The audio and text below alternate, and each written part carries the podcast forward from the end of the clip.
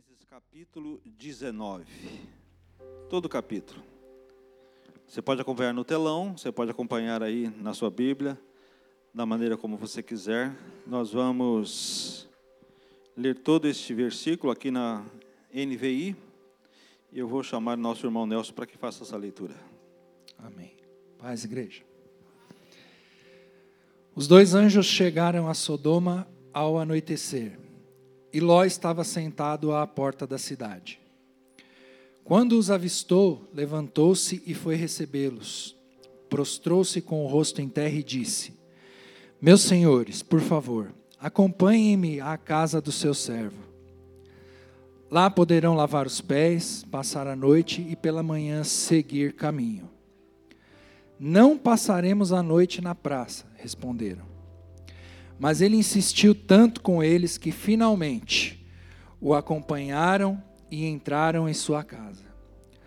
Ló mandou preparar-lhes uma refeição e assar pão sem fermento, e eles comeram. Ainda não tinham ido deitar-se quando todos os homens de toda a parte da cidade de Sodoma, dos mais jovens aos mais velhos, cercaram a casa. Chamaram Ló e lhe disseram: Onde estão os homens que vieram à sua casa esta noite? Traga-os para nós aqui fora, para que tenhamos relações com eles. Ló saiu da casa, fechou a porta atrás de si e lhes disse: Não, meus amigos, não façam essa perversidade. Olhem, tenho duas filhas que ainda são virgens. Vou trazê-las para que vocês façam com elas o que bem entenderem. Mas não façam nada a estes homens, porque se acham debaixo da proteção do meu teto. Saia da frente, gritaram, e disseram: Este homem chegou aqui como estrangeiro e agora quer ser juiz faremos a você pior do que a eles. Então empurraram Ló com violência e avançaram para arrombar a porta. Nisso, os dois visitantes agarraram Ló, puxaram-no para dentro e fecharam a porta. Depois, feriram de cegueira os homens que estavam à porta da casa, dos mais jovens aos mais velhos, de maneira que não conseguiam encontrar a porta. Os dois homens perguntaram a Ló: Você tem mais alguém na cidade, genros, filhos ou filhas, ou qualquer outro parente? Tire-os daqui, porque estamos para destruir este lugar. As acusações feitas ao Senhor contra este povo são tantas que ele nos enviou para destruir a cidade. Então Ló foi falar com seus genros, os quais iam casar-se com suas filhas, e lhes disse: Saiam imediatamente deste lugar, porque o Senhor está para destruir a cidade. Mas pensaram que ele estava brincando. Ao raiar do dia, os anjos insistiam com Ló, dizendo: Depressa, leve daqui sua mulher e suas duas filhas, ou vocês também serão mortos quando a cidade for castigada. Tendo ele hesitado, os homens o agarraram pela mão como também a mulher e as duas filhas, e os tiraram dali à força, e os deixaram fora da cidade, porque o Senhor teve misericórdia deles. Assim que os tiraram da cidade, um deles disse a Ló: Fuja por amor à vida, não olhes para trás e não pare em lugar nenhum da planície. Fuja para as montanhas, ou você será morto. Ló, porém, disse: Não, meu senhor seu servo foi favorecido por sua benevolência, pois o Senhor foi bondoso comigo, poupando-me a vida. Não posso fugir para as montanhas, senão esta calamidade cairá sobre mim e morrerei. Aqui perto há uma cidade pequena. Está tão próxima que dá para correr até lá. Deixe-me ir para lá, mesmo sendo tão pequena, lá estarei a salvo. Está bem, respondeu ele. Também lhe atenderei este pedido. Não destruirei a cidade da qual você fala. Fuja depressa, porque nada poderei fazer enquanto você não chegar lá. Por isso, a cidade foi chamada Zoar. Quando Ló chegou a Zoar, o sol já havia nascido sobre a terra. Então o Senhor, o próprio Senhor, fez chover do céu fogo e enxofre sobre Sodoma e Gomorra. Assim ele destruiu aquelas cidades e toda a planície, com todos os habitantes das cidades e a vegetação. Mas a mulher de Ló olhou para trás e se transformou numa coluna de sal. Na manhã seguinte, Abraão se levantou e voltou ao lugar onde tinha estado diante do Senhor. E olhou para Sodoma e Gomorra, para toda a planície, e viu uma densa fumaça subindo da terra, como fumaça de uma fornalha. Quando Deus arrasou as cidades da planície, lembrou-se de que Abraão lembrou-se de Abraão e tirou Ló do meio da catástrofe que destruiu as cidades onde Ló vivia. Ló partiu de Zoar com suas duas filhas e passou a viver nas montanhas, porque tinha medo de permanecer em Zoar.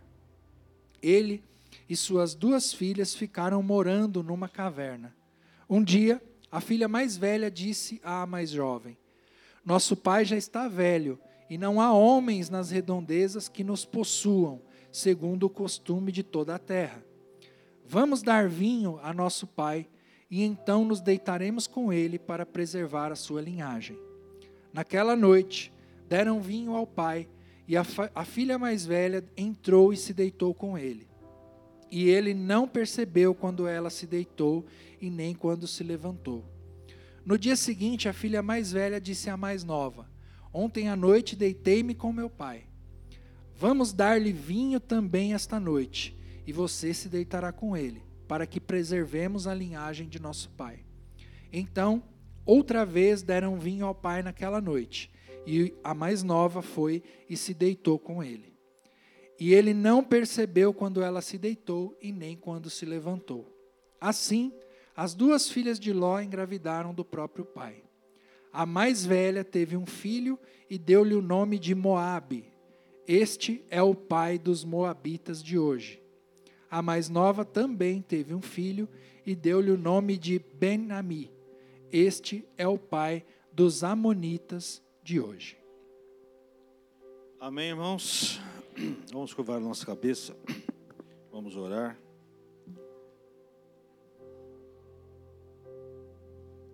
Pai, nós estamos diante da tua palavra. A tua palavra, Deus, ela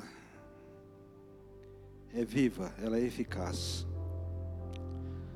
Tua palavra, Deus, mesmo que tenha sido escrevido, escrito há muitos anos, ela permanece atual, Senhor. E nós te pedimos nesta manhã que a atualidade da tua palavra, Senhor, fale aos nossos corações. Fale às nossas vidas. Que nós possamos, ó Deus, receber a tua palavra e que ela possa, Deus, ser cristalina para nossa mente nesta manhã, Senhor. Que o nosso coração possa, Senhor, entender tudo aquilo que o Deus, o Senhor tem para nos falar. Para que a nossa vida seja, Deus, encontrada como vidas eh, de cristãos que verdadeiramente são seus filhos, que verdadeiramente vivem uma vida para te agradar. Tira de nós, ó Pai, todo e qualquer obstáculo para que a sua palavra, Deus, venha, não possa prosperar. Tire esses obstáculos, a Deus, e que ela possa descer até o nosso coração e ali possa germinar, crescer, dar frutos para a glória do teu nome, Senhor. Que a gente possa sair daqui hoje levando a bênção que tu tens para nós. Não deixa, Deus, com que preocupações, com que fatores externos possam atrapalhar, ó Deus, a nossa concentração. Abençoa, Deus, o teu servo. Tu sabes, ó Deus, toda limitação. Mas, ó Deus, que pelo teu Espírito Santo a tua palavra possa ser ensinada e pregada hoje. Assim, Deus, nós oramos e te agradecemos em nome de Jesus. Amém. A pergunta que muitos fazem é se o Antigo Testamento ainda é relevante para os nossos dias. Nós acabamos de ler um texto lá do primeiro livro da Bíblia que fica no Antigo Testamento. Será mesmo que não há mais a necessidade alguma de estudá-lo, como argumentam alguns, como acreditam alguns? Eu acredito que quem pensa assim está completamente, está altamente equivocado. E uma razão pela qual nós devemos amar o Antigo Testamento é porque o Antigo Testamento, ele explica o Novo Testamento em termos claros, em termos simples. Suas histórias estão cheias de tipos, as suas histórias estão cheias de sombras, de verdades eternas, desenvolvidas nas vidas práticas de pessoas reais, como aquela que nós acabamos de ver agora, a história de Ló. Por exemplo, no Antigo Testamento, Israel é considerado um tipo de cristão e o Egito representa o mundo. A jornada de Israel através do deserto representa a nossa vida espiritual como cristãos. A árvore que curou as águas lá em Mara é um tipo de cruz de Cristo. A rocha que produziu água no deserto é um tipo de Senhor e Salvador que foi é, atingido sobre a cruz, como nós falamos aqui na hora da ceia. Na verdade, a Escritura torna claro todas as batalhas físicas de Israel, que elas espelham as nossas batalhas espirituais nos dias de hoje. Lá em 1 Coríntios capítulo 10 vai falar disso. Até o tabernáculo e seus móveis, os seus utensílios, são exemplos de coisas espirituais. Como escreve o autor aos Hebreus, capítulo 8. Todos esses exemplos do Antigo Testamento servem para evitar que a gente caia na incredulidade, assim como Israel caiu. O autor de Hebreus escreve lá no versículo 11 do capítulo 4 Portanto, esforcemos-nos por entrar nesse descanso, para que ninguém venha cair seguindo aquele exemplo de desobediência. Em outras palavras, ele está dizendo assim: estudem o Antigo Testamento e aprendam a partir do exemplo de Israel. Não cometam os mesmos erros que eles cometeram. Sempre que não se entende alguma verdade do Antigo Testamento, volta-se, aliás, não, quando a gente não entende alguma verdade do Novo Testamento, nós voltamos ao Antigo Testamento para encontrar é, ilustrada lá de alguma maneira. Por exemplo, digamos que se queira aprender como derrubar as muralhas espirituais que o diabo possa ter construído em nossa vida, se buscaria a história de Josué para ver como as muralhas de Jericó foram derrubadas.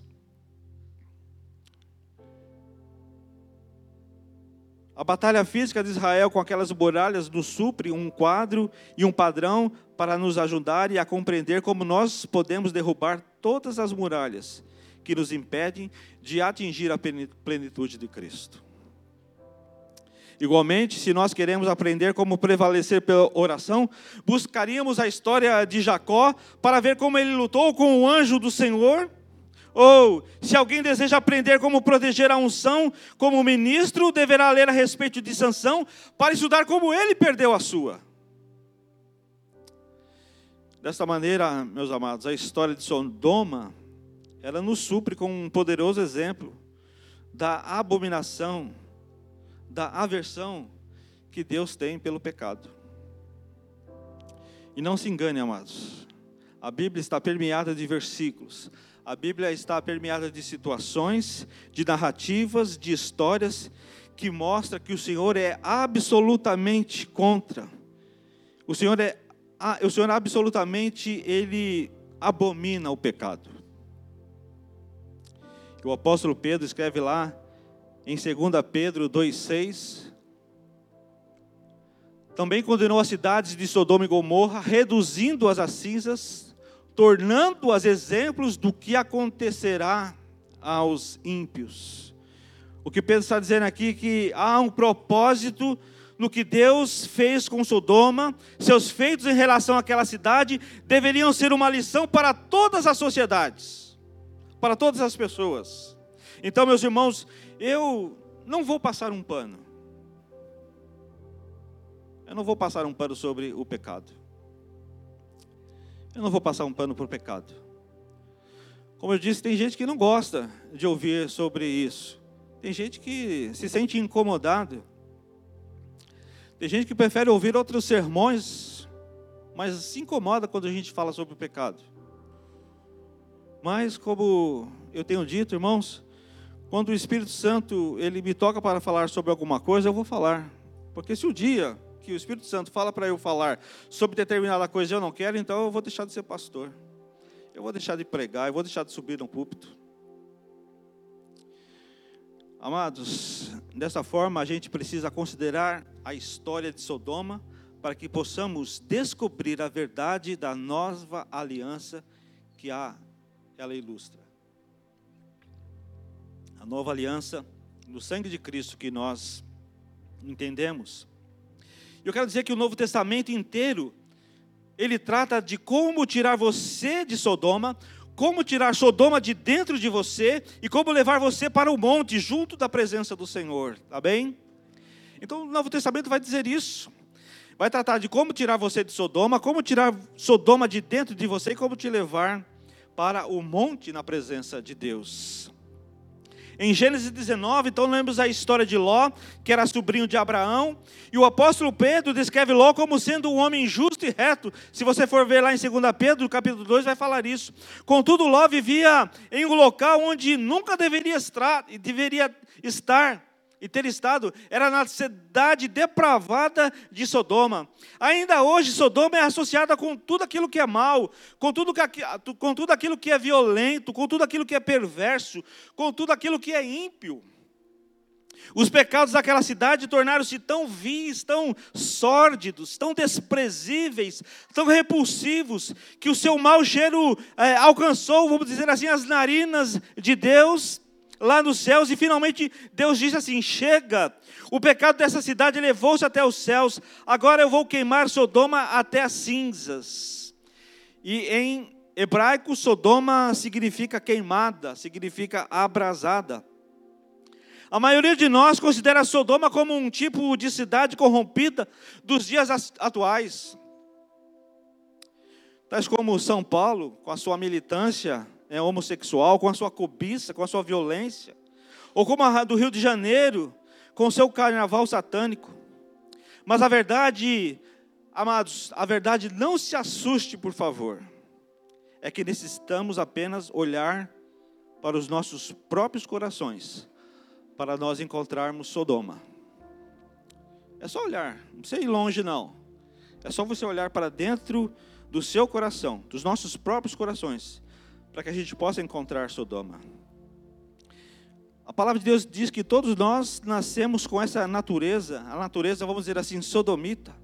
Jeremias capítulo 17 vai falar isso, Salmo 58, Provérbios 6, há diversos textos da palavra de Deus, e nós não vamos ler aqui por causa do tempo, que vão falar justamente sobre isso, mas o próprio Senhor Jesus afirma que a natureza sodomita está em nós desde o nascimento, lá em Mateus 15, 19 e 20, ele vai dizer o seguinte: Pois do coração saem os maus pensamentos, os homicídios, os adultérios, as imoralidades sexuais, os roubos, os falsos testemunhos e as calúnias. Estas coisas torna o homem impuro. Mas o comer sem lavar as mãos não torna o homem impuro. É o próprio Senhor Jesus quem está falando. Apesar dessa natureza, Deus chama Ló, amados, de justo. No entanto, Ló possuía um profundo problema espiritual. Ló, ele estava preso a Sodoma por um cordão invisível. Aquela cidade repulsiva tinha domínio sobre seu coração, e Ló não conseguia libertar-se dele, apesar da contínua decadência da sua alma. Pedro escreve lá na segunda epístola, capítulo 2, versículo 8: Pois vivendo entre eles, está falando de Ló, todos os dias aquele justo se atormentava em sua alma justa por causa das maldades que via e ouvia. Ló não precisava ter permanecido em Sodoma.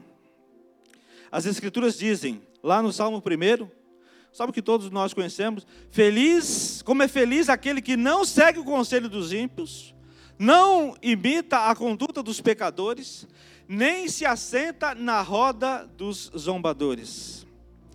Ló deveria ter resolvido essa parada assim, ó. Olha, eu tenho de sair daqui. Se eu continuar por mais tempo, essa iniquidade irá me dominar. Isso vai custar a minha alma. Mas a verdade, amados, é que jamais ele teve força de vontade para partir dali. E Jesus já havia concedido a Ló pelo menos uma oportunidade para sair. Se você for ler lá em Gênesis 14, você vai ver a oportunidade que Deus sair, é, deu para Ló sair daquele lugar, mas ele não saiu. E lendo o texto, você irá perceber que Ló havia recebido o livramento sobrenatural da cidade de Sodoma, mas em vez de deixar aquela cidade, ele voltou novamente direto para lá. Ele estava ligado naquela cidade por um, uma corda, por um cordão invisível. Veja, irmãos, Sodoma não dispunha das escrituras sagradas, mas aquela cidade possuía um dos mais poderosos sermões já pregados pela humanidade. E o sermão tinha um nome. E o nome do sermão era o nome daquele sermão chamava-se Abraão. Abraão era um homem piedoso, é um homem que representava a justiça, e o povo de Sodoma via Abraão adorar, via Abraão dar o dízimo e andar humildemente com o Senhor. E quando ele recusou aceitar é, a recompensa por haver salvo a cidade deles, isso representou uma repreensão amorosa ao corrupto estilo de vida da cidade. Abraão não aceitou nem mesmo uma correia de sandália de Sodoma. Tudo está lá no texto que você pode ver. Se você ler Gênesis. E o exemplo deste homem bom deveria ter trazido temor a Ló, mas não trouxe. Ló ainda se recusou a sair de Sodoma. E frequentemente eu tenho pensado assim: por que que Ló não se foi? Por que ele se recusou a ter de sair de Sodoma? A Bíblia diz que ele amava a Deus, certamente deveria se preocupar com a sua própria alma, mas por que Ló, depois de tantas oportunidades, não conseguia sair daquela cidade que era cheia de pecado, de coisas horrendas, de violência? E creio que Deus está querendo nos mostrar algo nesta passagem. Que nenhuma pessoa, nem mesmo um pregador santo como Abraão, pode nos livrar do pecado que está em nosso coração, a não ser que seja o próprio Deus. A não ser que seja o próprio Santo Espírito falando ao seu coração. Não adianta nada eu estar aqui pregando, vir outras pessoas, outros pastores conhecidos, pastores que tenham boa palavra, homens que sejam santos, porque somente Deus pode tratar isso com a nossa vida com a nossa alma. E Ló, amados, é um tipo de crente do Antigo Testamento. Ló representa, de um certo ponto de vista, uma espécie, uma espécie de cristão combativo, né, combatente de hoje. Este crente recebeu pela fé a justiça atribuída a Cristo. Contudo, a alma dele é atormentada pelo pecado que ele vê na sociedade, que ele vê no seu próprio coração.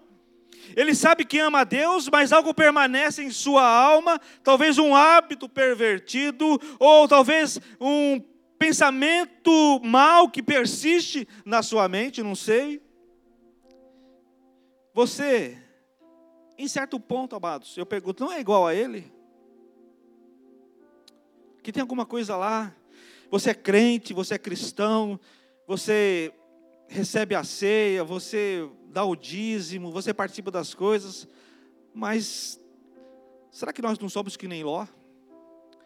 Que tem alguma coisa que aflige a nossa alma? Algum pensamento, algum hábito que é pervertido e que você não consegue vencer? Será que nós, de certo ponto, não somos igual a Ló? E o conselho do Senhor diz a ele: desembarace de todo o peso e de todo o pecado que tenazmente assedia você. O salário do pecado é a morte. Na verdade, a palavra de Deus requer continuamente a obediência deste crente. Contudo, ela também é, ela continuamente condena o seu coração. Cada vez que nós falhamos, ela grita culpado. Culpado. Culpado. E esse cristão sabe que é impotente para sair deste estado, deste lugar de pecado. Ele tem prometido a Deus, vez após vez, que ele será melhor. Na próxima vez ele vai ser melhor, mas sempre cede à iniquidade e acaba por gritar: Eu estou totalmente preso. Não tenho poder para superar isso. Não consigo por si mesmo, por si só, tirar Sodoma dentro de mim. E sob a antiga aliança, requeria-se obediência absoluta, meus amados. Se você estudar a lei, você vai ver isso. A lei de Deus não permitia concessões. A lei de Deus não permitia nem a menor das desobediências. Para simplificar, a palavra diz: a alma que pecar, essa morrerá. E esta é a perfeita obediência que um Deus santo exige. Porém, o homem viu-se completamente incapacitado para cumprir tais exigências. O homem diante da lei, ele olha assim para a lei e fala: Eu sou incapacitado, incapaz de cumprir ela. E Paulo escreve sobre isso no Novo Testamento, meus amados. Leia Romanos que você vai entender. Paulo também fala que a lei expõe os nossos corações, ensinando-nos que somos desprovidos de força de vontade, somos frágeis como bebês, que nós necessitamos de um Salvador, nós necessitamos de um Salvador. Eu necessito de um Salvador, você necessita de um Salvador? Amém. A esta altura você pode estar imaginando, por que Deus exigiria é, uma, é, uma obediência perfeita da nossa parte? E contudo não iria nos suprir com o poder para que nós pudéssemos obedecer a Ele. Você fica nessa confusão na sua mente, e a Bíblia deixa claro que Deus teria de nos trazer até um ponto onde nós nos convencêssemos de que não tínhamos poder para escapar de nosso pecado. Por si só você não tem esse poder, meu amado. Por si só você não tem esse poder, minha irmã. Percebam, irmãos. Foram necessários 400 anos de aflição para que Israel aprendesse que não poderia prover o seu próprio livramento lá da escravidão do Egito. Foram necessários 400 anos. Eles não conseguiram, com sua própria força, se livrar daquela escravidão. Eles necessitavam de um libertador, um Deus que os alcançasse e tirasse eles da escravidão de Faraó. Entenda, irmãos, que também levou séculos até que é, no templo do profeta Zacarias, para que Israel reconhecesse a necessidade que a nação tinha de um redentor, de um Messias, de um Salvador, e finalmente eles se convenceram de que precisavam de um Salvador que dissesse que está, é, como está lá em Zacarias 2,5.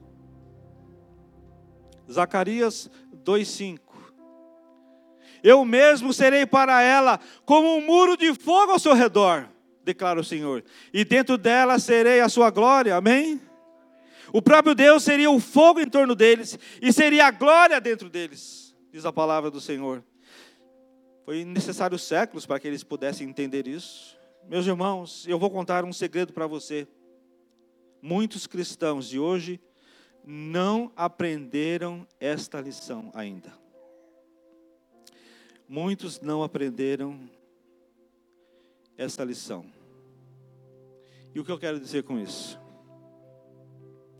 Eu quero dizer que eles estão vivendo sob a lei ainda, lutando em suas carnes, fazendo promessas para Deus, tentando livrar-se de seus pecados.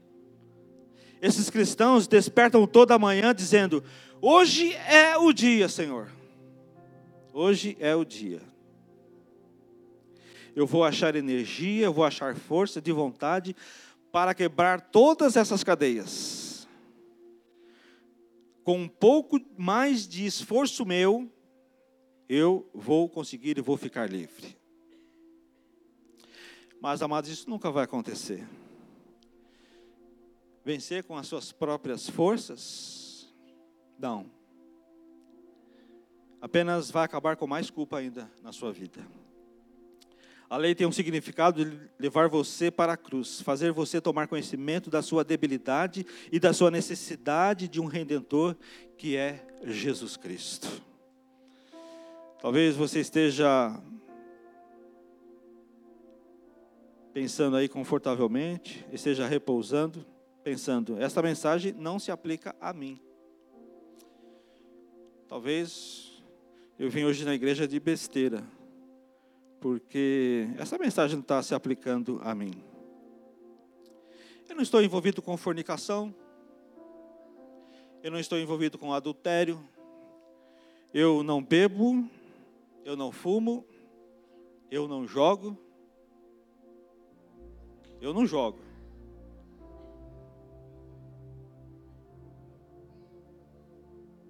Louvado seja o Senhor. Não há nada de Sodoma dentro de mim. Você não poderia estar mais enganado, meu amado. É aquilo que Tiago escreve lá em Tiago 1,14. Cada um, porém, é tentado pelo seu próprio desejo, sendo por ele arrastado e seduzido. Somos seduzidos pelas nossas cobiças. Cada um de nós, sem exceções, eu e você, nós somos seduzidos pelas nossas cobiças.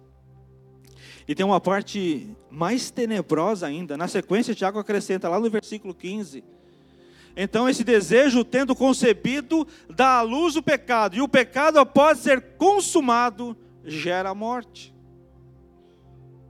Ele está falando aqui do processo do nascimento, do processo de geração. No coração de cada um de nós há um útero de cobiças, e cada pecado que cometemos nasce deste útero. Assim como não existem dois bebês iguais, também não existem dois pecados iguais, cada pessoa produz seus tipos de pecados particulares. E como o passar dos anos, muitos crentes ficam cada vez mais à vontade com aquele seu pecado secreto. E assim como Ló, eles, não, eles se tornam cegos para o pecado e começam a não levar mais a sério. Isso é triste, isso é preocupante. Penso em muitos exemplos deste tipo aqui dentro da igreja de Cristo. Porque, como falei, nós achamos que não cometemos atos imorais, etc, etc, nós estamos bem na fita. Porque nós fechamos os nossos olhos para o pecado de buscar elogios da parte dos outros. Fechamos os nossos olhos para o pecado de cobiçar posições. Irmãos, a igreja não é uma empresa onde você vai ali subindo posições. A igreja não é uma empresa não é assim que o Senhor trabalha. Fechamos os nossos olhos para o pecado do orgulho, orgulho de qualquer e de toda coisa. Fechamos os nossos olhos para o nosso conhecimento bíblico que é pequeno. Talvez a gente não entenda nada do que a Bíblia nos ensina, porque nós não lemos, nós não estudamos a Bíblia. Fechamos os nossos olhos para a vida de oração, que é a vida da nossa, a nossa vida de oração é inconsistente, e nós fechamos os olhos para isso. Podemos até nos ver humildes, bons, ensináveis, mas a verdade é que na maioria das vezes nós não somos. Eu gostaria que você entendesse que Deus não considera insignificante nenhum dos nossos pecados. Nenhum dos nossos pecados. E muitas vezes nós aprendemos isso às duras penas. Às vezes somos orgulhosos, mas pensamos que somos humildes e despretensiosos. E creio que existem três coisas que todos nós devemos fazer se quisermos ser libertos de Sodoma. A primeira está lá em Gênesis 18, 20. Nós devemos, amados, aceitar a palavra de Deus, que Ele fala a sério quanto a incinerar em nós tudo que for de Sodoma. Disse-lhe, pois, o Senhor: as acusações contra Sodoma e Gomorra são tantas e o seu pecado é tão grave.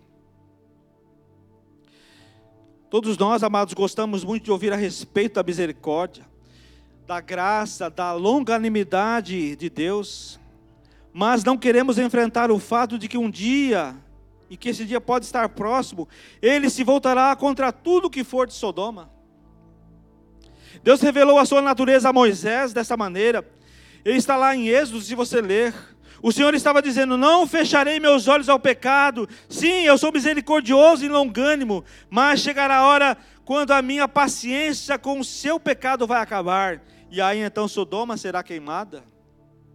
Ló recebeu este aviso. Dois anjos foram lá avisar isso a ele.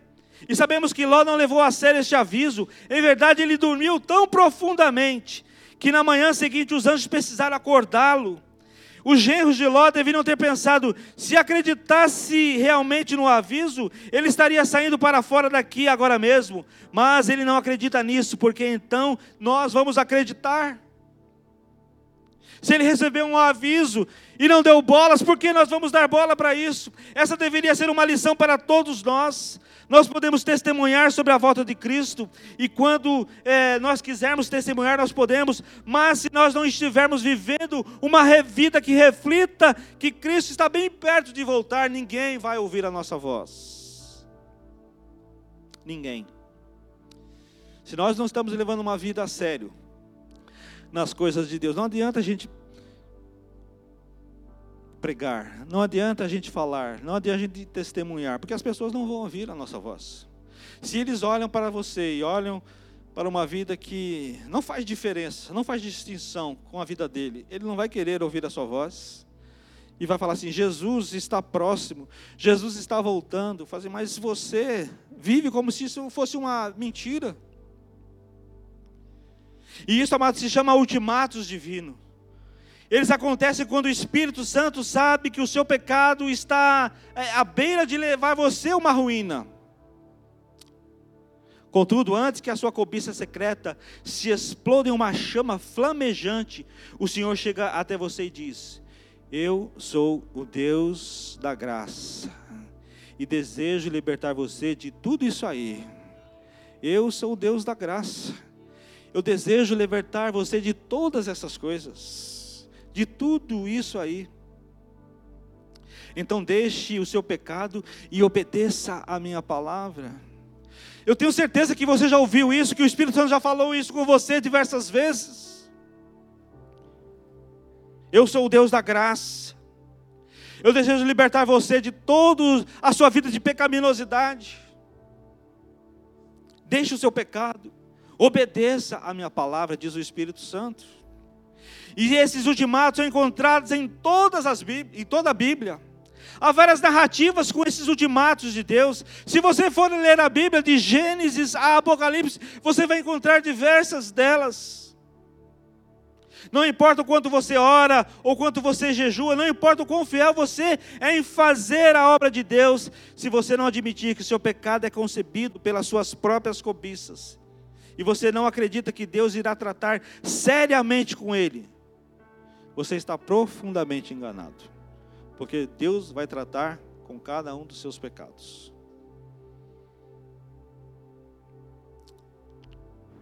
A segunda coisa é você deve parar de tentar fazer acordo com o seu pecado. Você e seu pecado não estão num tribunal, um lugar onde geralmente acordos são feitos, não estão no tribunal, o dia de Ló acertar as contas finalmente havia chegado, porque aquele, aquela gentalha, né, aquele populacho, como nós lemos, de uma pessoa, de pessoas enraivecidas, de homens sodomitas, cercaram a casa de Ló, dando pancadas na porta, gritando obscenidades, exigiam que Ló entregasse para eles os dois anjos que estavam lá, a fim de que eles pudessem ser violentados. Manos, isso aqui é uma cena horripilante, imagine vocês. Aquela cena era o vislumbre do inferno. Contudo, a reação de Ló foi a de tentar negociar com os homens. Ele tentou negociar com aqueles homens. Evidentemente, Ló era um tipo de juiz em Sodoma, porque ele se assentava às portas da cidade, tinha uma reputação a zelar. Então ele tentou argumentar com a multidão. Até mesmo chegou ao ponto de chamá-los de meus amigos, como diz lá o texto, meus amigos, provando que havia aceito o pecado de Sodoma de uma maneira irrefletida.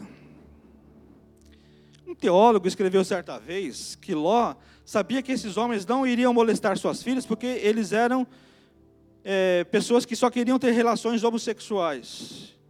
Talvez Ló tivesse considerado consigo mesmo: ah, esses homens são um grupo de sodomitas, querem satisfazer as suas é, cobiças pervertidas. Eles não são uma ameaça para as mulheres. Se eu enviar as minhas filhas agora, elas voltarão amanhã sem nenhum mal. É uma estupidez gigantesca isso. E mesmo se isso fosse verdade, Ló estaria tentando livrar um pecado com o outro. Mas é impossível negociar com este tipo de pecado. Sempre que você tenta construir limites em torno dele, sempre ele irá romper, respingando além das suas bordas. Porque com o pecado, irmãos, nós não negociamos. Amém? Com o pecado você não negocia. Com o pecado você não faz acordo. E Ló é um exemplo do que um homem, é, do que o, o pecado oculto pode fazer a um homem reto, a um homem justo. Ló foi claramente iludido, seu pecado havia produzido nele uma condição tão perigosa que ele daria tudo para salvar a sua imagem, incluindo a sua família que ele tanto amava. Ele provavelmente pensou: se isso funcionar, eu vou salvar as minhas filhas e também vou salvar a minha reputação. Tudo vai continuar como antes. Afinal de contas, até que Sodoma não é um lugar ruim de se viver. Este homem não estava preparado para enfrentar a realidade. Porque Ló estava prolongando cansativamente o seu momento de acerto de contas, ainda insistindo e negociando, tentando adiar o livramento de Deus na vida dele. Ele estava prolongando. Como eu disse, aquele cordão invisível que prendia ele. Ele era um homem justo, era um homem reto, mas o seu coração, a sua alma estava agoniada, por causa dos pecados. Ele começou a chamar aquelas pessoas de amigos deles. Meus amados, preste muita atenção no que eu vou dizer. Se você prestar atenção e entender, eu já ganhei o meu dia. Aí eu vou embora em paz. Vejam, esta é a atitude que muitos cristãos têm hoje. Eles se convencem a si mesmo. Meu Deus é um Deus de misericórdia. Ele me livrou dos meus pecados antes e ele o fará de novo. Quão perigosa é este, quão perigoso é este pensamento, meu irmão? Porque Deus diz a você através dessa passagem: chega de negociar, chega de trocar um pecado mais pesado por um pecado mais leve, porque tudo tem que cessar, amém? Tudo tem que cessar. Você entendeu que a graça é um salvo-conduto dado por Deus para que você peque, para que você peça perdão e volte a pecar. Se você está pensando nisso, você entendeu a graça de forma errada. Se você acha que a graça foi dada para isso, ah, eu pequei hoje, mas a graça de Deus me perdoa, então, ah, Deus, obrigado porque a tua graça me perdoou, mas amanhã eu volto a cometer, porque tem uma graça de Deus. Então muitas pessoas querem ouvir da graça, da graça, da graça para poder usá-la como um salvo-conduto dado por Deus para que você peque. Você está enganado, você não entendeu a graça. A graça nos foi dada para que possamos vencer o pecado e não para fazer um acordo com Ele. Amém? Em terceiro lugar, Ló jamais se retirou de Sodoma por si só. Ló teria morrido no holocausto, não fosse Deus cuidando propriamente do assunto. O Senhor literalmente agarrou Ló e sua família e puxou para fora da cidade. Então, que maravilhoso quadro da graça de nosso Senhor na nova aliança.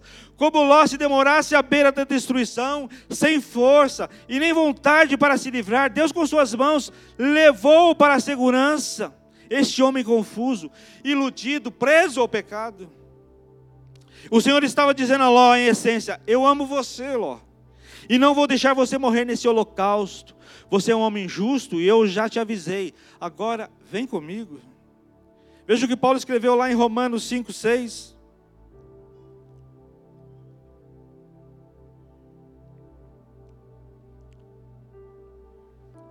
Romanos 5, 6. De fato, no devido tempo, quando a ainda éramos fracos, Cristo morreu pelos ímpios. E no sentido literal de fracos ali, significa sem capacidade de vontade. Então Deus diz que Ele deseja agir por nós, porque nós não temos nada a oferecer, nós somos fracos.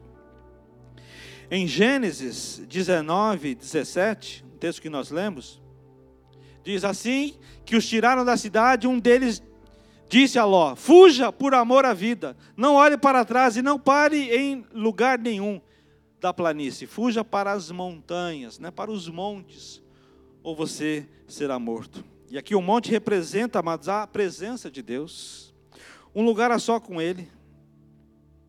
Vemos esta imagem se repetindo em todas as Escrituras.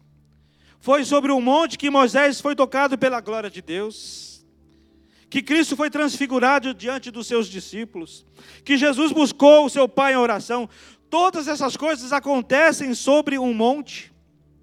Lá em Salmo 41, 8, versículo 1, diz: Grande é o Senhor e digno de louvor na cidade do nosso Deus, seu santo monte. Isaías 2,3 diz: muito, é, virão muitos povos e dirão: Venham, subamos ao monte do Senhor, ao templo de Deus de Jacó, para que ele nos ensine os seus caminhos, e assim andemos em suas veredas. Venham e subamos ao monte do Senhor. A mensagem aqui é: quando Deus lhe liberta pela fé em suas promessas, corra direto para o monte da sua santidade. Corra direto para o monte da sua santidade, irmãos. Não fique dando mole para o pecado. Não fique dando mole para a pecaminosidade. Fuja para esse monte da santidade de Deus. Busque a perfeição. Se você não atingiu a perfeição, nós não atingimos a perfeição, mas progrida. A ordem aqui não é ser perfeito hoje, porque nós não conseguimos. Mas então a palavra é progresso, progrida mas vá para o monte da santidade de Deus. Porém, Ló ainda não estava querendo correr para a presença de Deus. Lá em Gênesis 19, 19 ele diz: Seu servo foi favorecido por sua benevolência, pois o Senhor foi bondoso comigo, poupando-me a vida. Não posso fugir para as montanhas, senão esta calamidade cairá sobre mim e eu morrerei. Em vez disso, pediu a Deus para chegar por um outro lugar por um desvio, para uma cidade chamada Zoar. E Deus o permitiu. Mas o problema é que Ló acabou ficando, não ficando sobre o monte. Assim que chegou lá, algo pior do que Sodoma sucedeu. Ló ficou bêbado, embriaguez causada pelas suas duas filhas, uma num dia e outra noite. Elas se deitaram com ele e elas geraram filhos incestuosos. Amados, que quadro trágico. Quando eu olho isso aqui, irmãos, eu acho que isso aqui foi escrito por um ator da novela da Globo. Coisa mais absurda o que se acontecia naquelas cidades naquele tempo. Tiveram a brilhante ideia, né? brilhante entre aspas, parece novela da Globo. Tudo aconteceu porque Ló, apesar de liberto, não se dirigiu para a plenitude em Deus, amados. E é que eu gostaria que você se focasse nesta manhã. Nós já estamos chegando ao término dessa mensagem. E esse é o tipo contido no Antigo Testamento. Mas agora você vai ver a verdade do Novo Testamento. Creio que essa passagem que nós vamos ler agora revela como Deus nos livra de Sodoma. Amém? Amém, irmãos? 2 Pedro 2, aliás, 1, versículos 3 e 4. Está na revista, Almeida Revista e Atualizada. Visto que, visto como seu divino poder nos tem dado tudo que diz respeito à vida e à piedade, pelo pleno conhecimento daquele que nos chamou para a sua própria glória e virtude, pelas quais Ele nos tem dado Suas preciosas e grandiosíssimas promessas, para que por elas vos torneis, para que por elas, essas preciosas e grandiosíssimas promessas, para que por meio delas, para que por elas você é, vos torneis participantes da natureza divina, havendo escapado da corrupção que pela concupiscência há no mundo. para que por elas vos tornei participantes da natureza divina. Deus vem até nós em nossa condição de ilusão e de prisão, com as suas poderosas promessas de plena e completa libertação e diz: Eu me comprometo a libertar e guardar você da iniquidade. Então aceite que as minhas promessas se apoderem e se apropriem de você. Aceite, aceite isso como verdade na sua vida, para que as minhas promessas se apoderem, para que as minhas promessas se apropriem de você. Que verdade maravilhosa, amados, que verdade libertadora é esta? Somos levados para fora de nossos pecados ao tomarmos posse das promessas de Deus. Pense nisso por um instante, meu querido. Pedro afirma aos crentes aos quais ele dirige esta epístola, esta carta, que a ação de Deus está livrando-vos da corrupção das paixões que há no mundo. Como vocês cristãos escaparam do pecado, eles receberam o poder de Deus, eles receberam vida e devoção através da sua fé nas promessas de Deus. Nós precisamos acreditar nas promessas do Senhor Deus. Nas promessas, e depois você continue lendo ali o texto, irmãos, é maravilhoso. É um texto que eu, eu tenho no meu coração guardado desde a época que eu era seminarista, que eu aprendi nesta, é, naquela, naquele curso, onde o pastor explicou para nós ali todas essas coisas. E eu fico aí imaginando, imagino até hoje, o quanto nós podemos nos aperfeiçoar, o quanto nós podemos nos santificar, o quanto nós podemos nos crescer quando nós é, aceitamos, quando nós nos apropriamos das promessas de Deus feitas para nós e nos apropriamos pela fé. Meu querido irmão, o Pai Celestial deseja que você conheça a plenitude do Senhor Jesus Cristo, a plenitude da vida de Cristo, a plenitude da alegria de Cristo, a plenitude da santidade do Senhor Jesus Cristo. A alegria dele, e essa alegria brilhará, apenas à medida que você é liberto do poder do pecado. Então, permita que o Espírito Santo penetre no interior do seu útero no útero das suas lascívias, no útero dos seus orgulhos, no útero do seu, das suas mentiras, das suas invejas, no útero das suas perversidades e de tudo que é pecaminoso, e remova tudo que seja diferente, tudo o que seja divergente do Senhor Jesus Cristo. Então você deve, deveria orar agora assim mesmo. Eu gostaria que você ficasse de pé, que os irmãos do louvor viessem para cá. Eu gostaria que você fechasse os seus olhos nesta manhã e que você fizesse essa oração.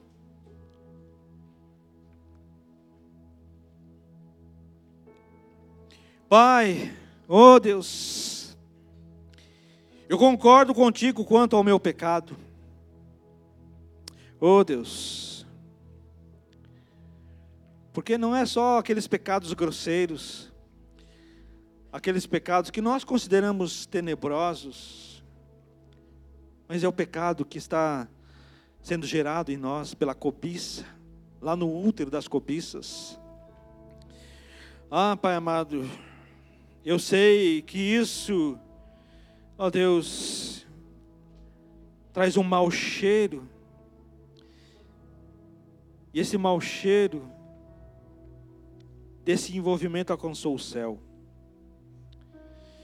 Ah, Deus, eu sei que isso tem que cessar imediatamente, Senhor. Ah, Deus, olha para nós. Eu gostaria que você orasse, que você entendesse nessa hora que aquilo que está sendo dito aqui é uma coisa altamente espiritual. Que é uma coisa que talvez ninguém aqui com certeza não sabe o que está sendo gerado dentro de você, mas você sabe. Nas suas cobiças, Deus sabe. E que você, nessa hora, tem que falar assim: Deus, eu sei que isso tem que cessar agora, imediatamente. Senhor, eu recebo esse teu ultimato amoroso, esse teu ultimato divino, Senhor. Deus, eu quero parar de viver como se eu fosse um crente, mas eu quero viver como um crente, Senhor. E eu me rendo inteiramente a Ti, Senhor, inteiramente diante de Ti. Eu quero me curvar, eu quero me ajoelhar diante do Senhor, ó Pai. Eu quero reconhecer, reconhecer, ó Pai, que eu não sou um bonzinho.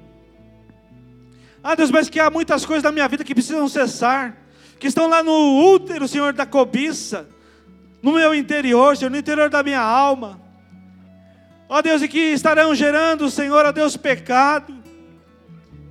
E quando o pecado consuma, Deus, a tua palavra diz que a morte, mas Jesus Cristo já morreu na cruz em nosso lugar, nós te louvamos. Mas não queremos viver, ó Deus, dessa forma. Não queremos, ó Deus, viver como se a graça do Senhor fosse alguma coisa, ó Deus, que nos dê, Senhor, o livre acesso ao pecado. Muito pelo contrário, Deus. Queremos entender a graça do Senhor como aquilo, ó Deus, que vai nos ajudar a evitar o pecado.